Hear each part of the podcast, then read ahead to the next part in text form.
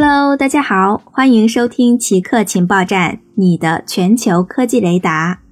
下面为大家播报今天的奇客新闻：亚马逊完成对米高梅的收购。二零二一年五月，亚马逊表示将以八十四点五亿美元收购米高梅公司。近日，这一笔交易已经宣布完成，欧盟委员会在本周二批准了交易。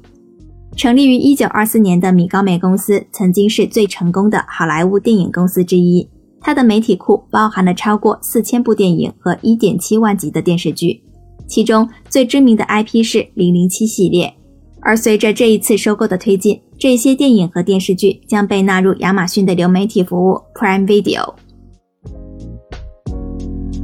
研究数据集过小会阻碍脑成像研究。二十多年来，研究人员一直在尝试使用大脑成像技术，确定大脑结构和功能与一系列心理健康疾病的关联性。但是，根据本周三发表在《自然》期刊上的一篇新的论文，作者对大部分此类研究的样本数量和结果有效性提出了质疑。华盛顿大学圣路易斯分校医学院的精神病学研究员表示，这类研究往往只有不到二十四个参与者，远低于产生可靠结果所需的人数。因此，他们将这一发现描述为对尝试使用成像更好地了解心理健康的典型研究的直觉。据了解，使用磁共振成像技术的研究通常会带有警告性声明，表示研究样本数量较小，以此缓和他们的结论。